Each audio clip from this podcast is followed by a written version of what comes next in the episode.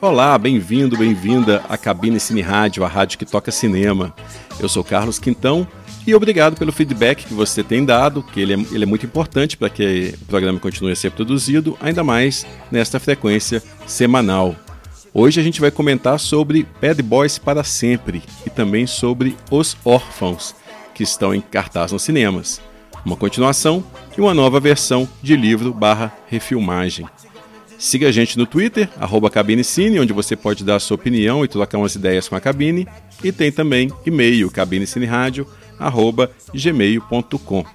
Vamos começar então com Bad Boys para sempre. Bad boys, bad boys, what you gonna do? What you gonna do when they come for you? Bad boys, bad boys, what you gonna do? What you gonna do when they come? Durante boa parte da minha vida, eu tive a convicção de que todo filme deveria ser visto para que uma opinião pudesse ser emitida a respeito dele.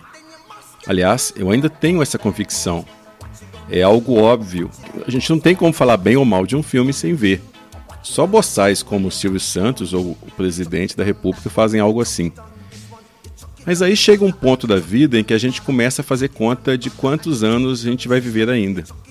No meu caso, eu faço conta de quantos filmes eu vou poder assistir ainda. E o número que eu cheguei é assustadoramente pequeno, perto do que eu ainda tenho de conhecer, tenho de rever e tudo. Com isso, a gente tem de estabelecer prioridades, o que não é fácil para quem gosta de todos os gêneros, todos os estilos, todos os tipos de cinematografias, mas foi relativamente fácil estabelecer o que não é prioridade. A minha primeira não prioridade são os filmes do Michael Bay, Desisti do sujeito, definitivamente. Não é a minha praia, é um diretor com o qual eu não concordo em nada, não concordo com o estilo, não concordo com os temas, nem com a ideologia. Desde que eu vi A Rocha, isso já ficou claro, né? Eu ainda insisti, como deve ser, e vi os Bad Boys, vi Armageddon, vi os três primeiros Transformers, aí abandonei o barco. Como eu falei antes, a gente tem de estabelecer prioridades. Isso é para você entender o sacrifício que eu faço pela cabine e por você, meu caro ouvinte. Como eu ia cobrir a estreia de Bad Boys para sempre, eu me senti na obrigação de conferir antes Bad Boys 2, que eu não tinha visto ainda. Você pode chamar de alto flagelo ou de masoquismo, e eu não vou negar que tem um pouco disso também. Mas o motivo principal é você, você. Admito que serviu também para me lembrar porque o Michael Bay era minha primeira não prioridade. Bad Boys 2 é horrível. Horrível em tudo que eu citei. É um filme fraco do ponto de vista narrativo, ruim nas cenas de ação, que confundem pirotecnia né, com emoção, mas ele é asqueroso do ponto de vista conceitual. É um filme da extrema direita, um filme precursor da era Trump. Claro que a maior parte dos filmes de ação e dos filmes policiais, eles são reacionários. Isso passa por grande parte dos westerns, passa por Sam Peckinpah, passa, por Don Siegel, por Clint Eastwood, por Duro de Matar, ou seja, não é coisa nova. Mas o problema não é ser de direita. Grandes realizadores ultrapassam a questão ideológica. Muitos dos meus favoritos, sejam filmes ou diretores, não batem ideologicamente com o que eu penso, e nem por isso me senti impedido de admirá-los. O problema é quando deixa de ser simplesmente uma visão de mundo e passa a ser uma distorção algo que, somado à falta de competência cinematográfica, torna um filme repulsivo. Eu lembro de apenas outro filme que me deu o mesmo asco que Bad Boys 2. É um filme com o Nicolas Cage chamado 8mm, que é dirigido pelo Joel Schumacher. Eu saí do cinema completamente enojado. O Bad Boys 2 me causou uma sensação parecida. É um filme preconceituoso em todos os níveis, um filme que sente prazer em diminuir tudo que deveria ser exaltado nas relações humanas. E ao mesmo tempo é um filme que exalta tudo que não deveria ser importante. Um filme para qual os deuses são as armas, os carros, a violência, o dinheiro, o verdadeiro americano, né, contanto que ele seja homem e heterossexual, claro. Ah, mas os protagonistas são negros. Sim, mas isso não dá licença para ser boçal em tudo mais. E são protagonistas negros que poderiam ser brancos e não faria diferença nenhuma do ponto de vista estético, o Michael Bay é fruto da contaminação que o cinema sofreu da linguagem do videoclipe e da publicidade na década de 80. Né? Ele é fruto do Tony Scott, do Adrian Lyne, do Luc Besson, do Michael Mann, do Miami Vice. Mas ele juntou isso a uma mentalidade de pré-adolescente. Seus filmes, aliás, são pratos cheios para, para análises freudianas, quem quiser encarar. E ver o Bad Boys 2 me lembrou ainda o quanto que os filmes do Michael Bay me cansam. Bastam 20 minutos para que a cacofonia visual e sonora me cause uma espécie de anestesia. Eu não consigo sentir mais nada o resto do filme. Eu simplesmente paro de me importar, né? O que só torna as outras duas horas e cacetada ainda mais torturantes. Sim, duas horas e cacetada, porque os filmes do sujeito, para piorar, ainda são longos. É, para mim, um dos maiores enigmas da humanidade é o motivo pelo qual os filmes do Michael Bay são tão populares, os Transformers principalmente. Como que alguém pode considerar aquilo entretenimento, né? Mas enfim. Depois de sofrer com os Bad Boys 2, eu fui ver Bad Boys para sempre no dia seguinte. Primeira grande notícia: o filme não é dirigido pelo Michael Bay. Ele faz uma ponta, mas só. Os diretores são os belgas Adil El Arbi e Bilal Falah, que assinam simplesmente como Adil e Bilal. Eu não conheço os filmes anteriores da dupla, mas pelo trabalho deles em Bad Boys para sempre, eles bebem na mesma fonte do que o, que o Michael Bay bebia. Só que felizmente com um pouco mais de sensibilidade. Ao contrário do Bad Boys 2, que se pretendia uma comédia, o Bad Boys para sempre ele é mais dramático. Ele tem sua cota de piadas, claro, mas aqui os protagonistas, eles têm que prestar contas de seus atos. Eles têm de acertar contas com seus pecados do passado e, principalmente, com a idade. Eles não são mais garotos, ao contrário do que diz o título. E, de certa forma, o filme também presta conta com o que o Michael Bay fez antes na série. A trama fala sobre uma, uma rainha do crime mexicano que declara guerra contra vários inimigos do passado, né? entre eles o personagem do Will Smith. E ela coloca o, o próprio filho para executar os, os desafetos. Aliás, uh, o filho dela ela foi treinado desde o berço para ser o assassino perfeito. E é curioso que Will Smith tenha estrelado em pouco menos de seis meses dois filmes que resgatam um, o cinema de ação dos anos 90, né? tanto do ponto de vista estético quanto temático. O outro, além do Bad Boys, é o projeto Gemini, que a gente já comentou aqui e do qual eu gosto muito. Mas o Bad Boys para Sempre, ele se aproxima do, proje do projeto Gemini em outros níveis. Também é um filme no qual o Will Smith tem de enfrentar um oponente que é uma espécie de versão mais jovem dele mesmo. Assim como Bad Boys 2, que tinha o roteiro do cineasta Ron Shelton, que fez Sorte no Amor e Homens Brancos Não Sabem Enterrar, além de outros, o roteiro do Bad Boys para Sempre também foi escrito por um cineasta, no caso Joe Carnahan, que fez Narc, fez A Perseguição, que é aquele filme com Liam Neeson enfrentando lobos na neve, né? Eu fico curioso, aliás, para saber se o Ron Shelton ele concorda com tudo que está na versão final de Bad Boys 2, já que o filme me parece tão diferente, tão distante de tudo que ele fez antes. Mas a marca do, do Joe Carnahan está muito mais evidente no Bad Boys para Sempre, é, que são filmes sobre relações masculinas, que é um universo no qual a mulher é periférica ou ela é intrusa. O trabalho da dupla Adil e Bilal me parece muito mais coeso também do que o do Michael Bay. É menos histérico, menos palhafatoso, mais próximo das influências oitentistas, né? Eu não quero dizer que, que seja um trabalho exemplar. Eu ainda acho que a dupla tem muita dificuldade em coordenar cenas de ação. É algo que fica claro no clímax, principalmente, né, que se passa no hotel abandonado, que mesmo sendo basicamente um único espaço, já que até os andares são interligados por um grande espaço interno, os diretores têm dificuldade em deixar clara a geografia do local e também o posicionamento dos personagens com relação ao outro. É, ainda assim, o filme é bem superior em todos os aspectos aos anteriores.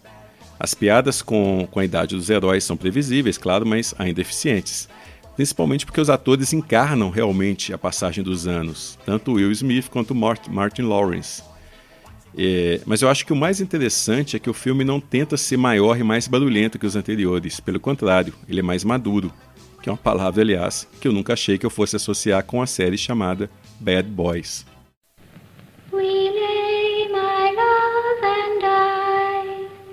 beneath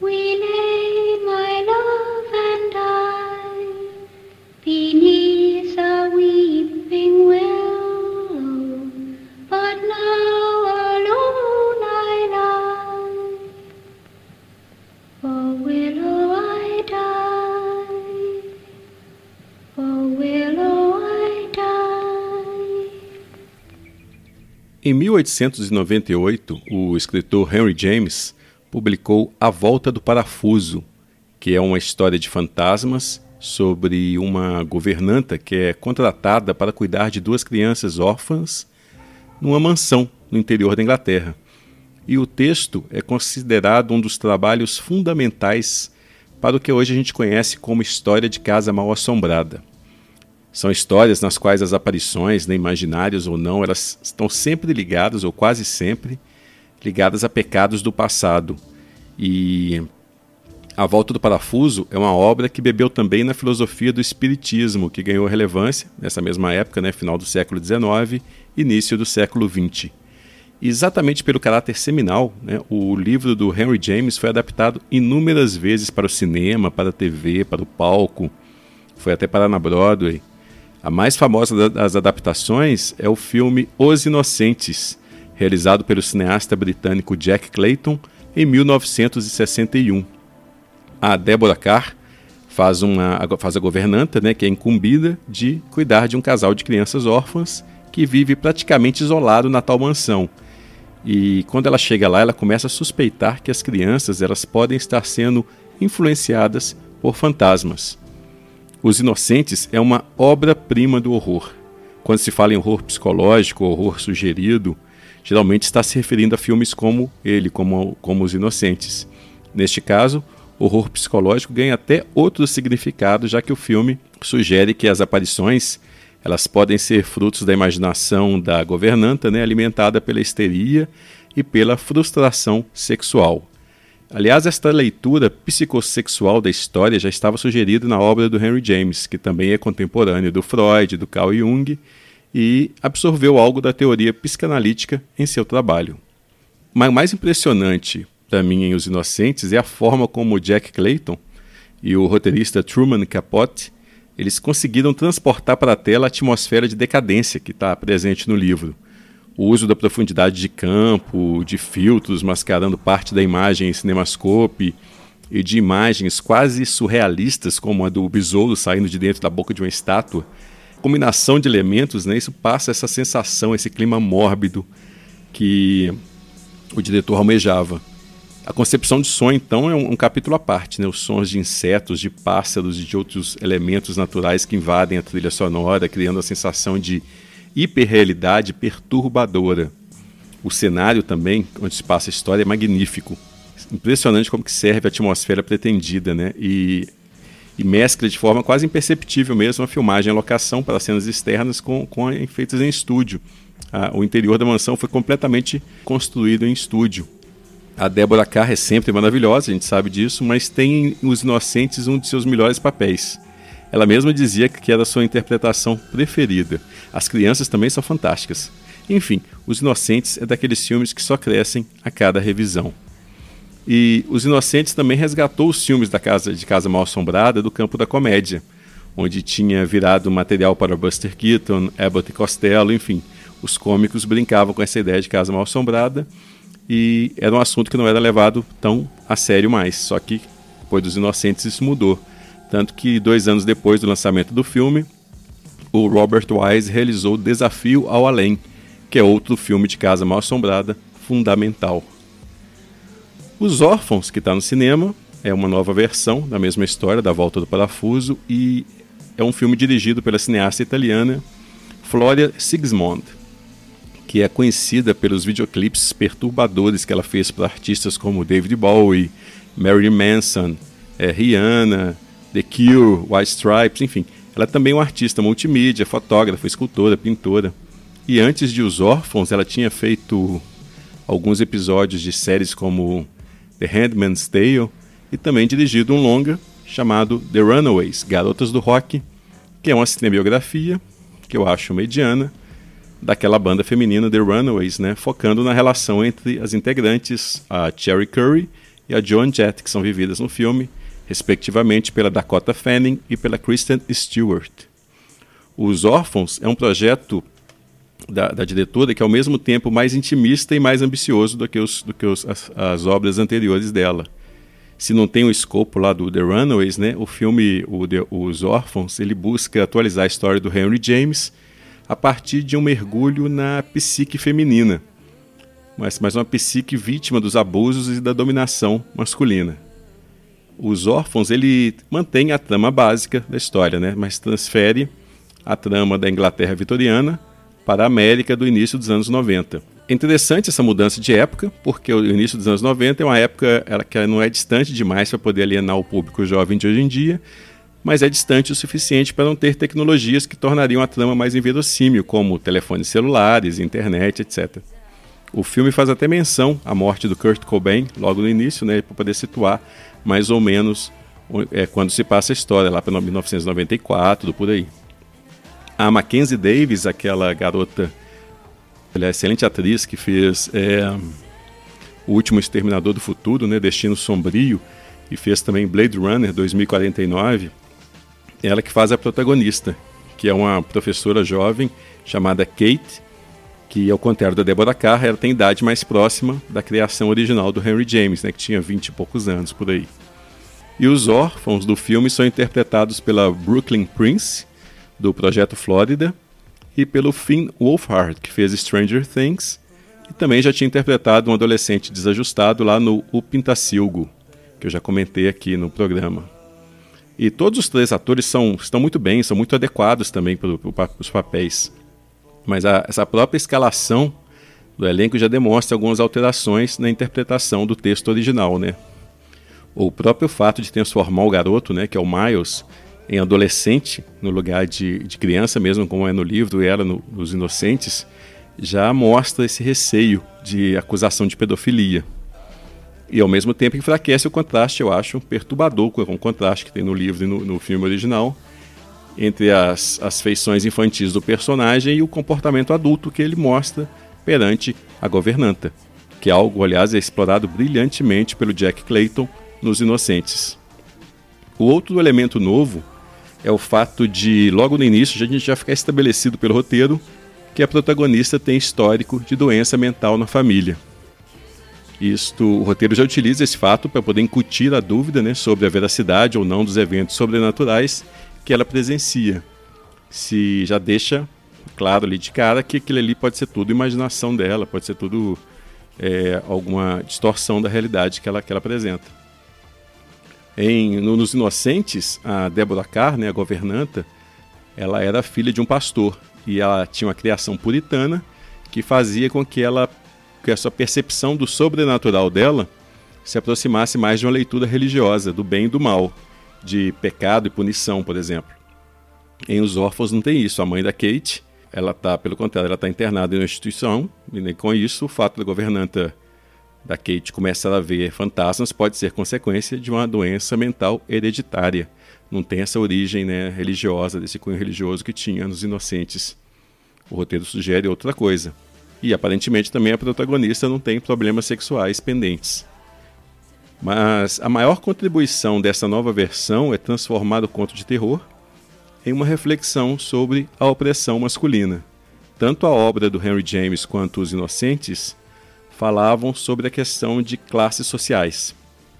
Mas aqui no, nos órfãos, os privilégios eles são de ordem de gênero. Né? A ameaça sobrenatural também reflete essa nova abordagem. Né? O medo é da violência representada pelo homem.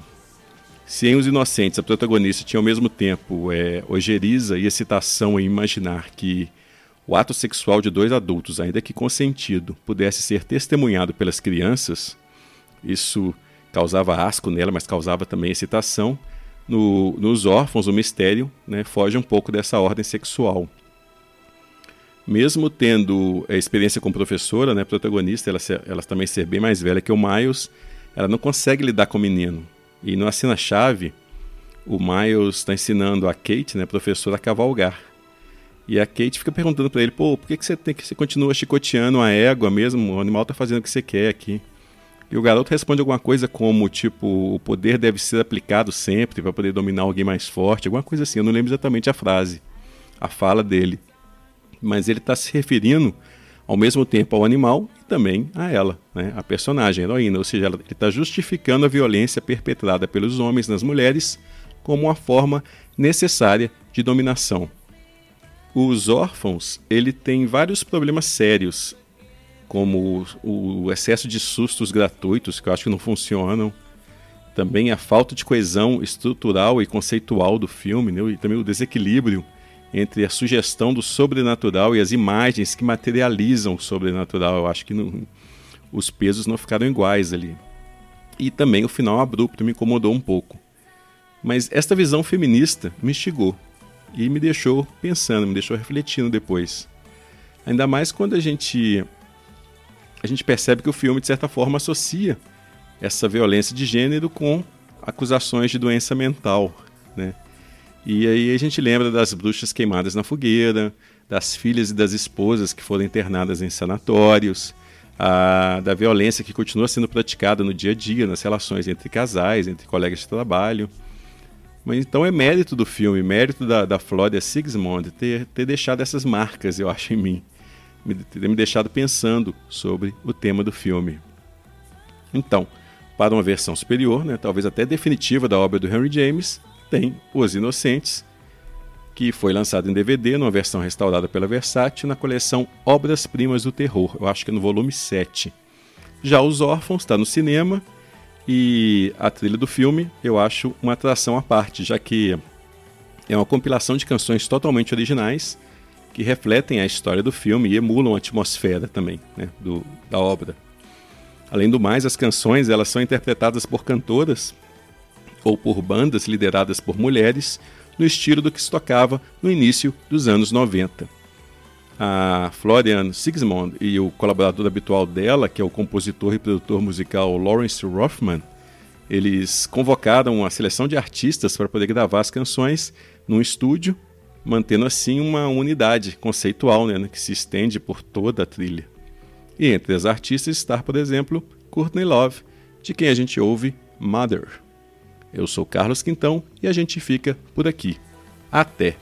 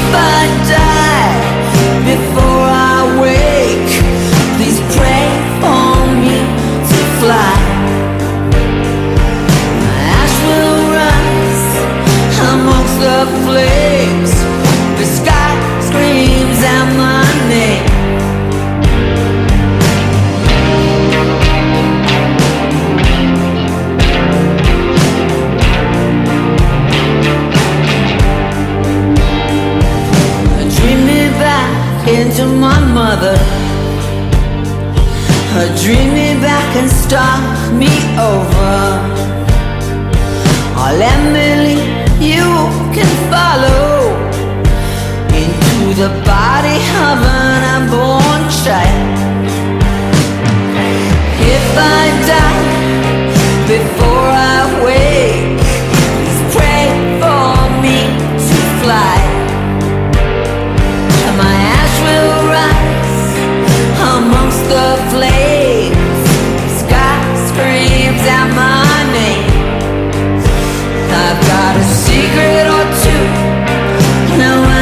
can see when I get to heaven.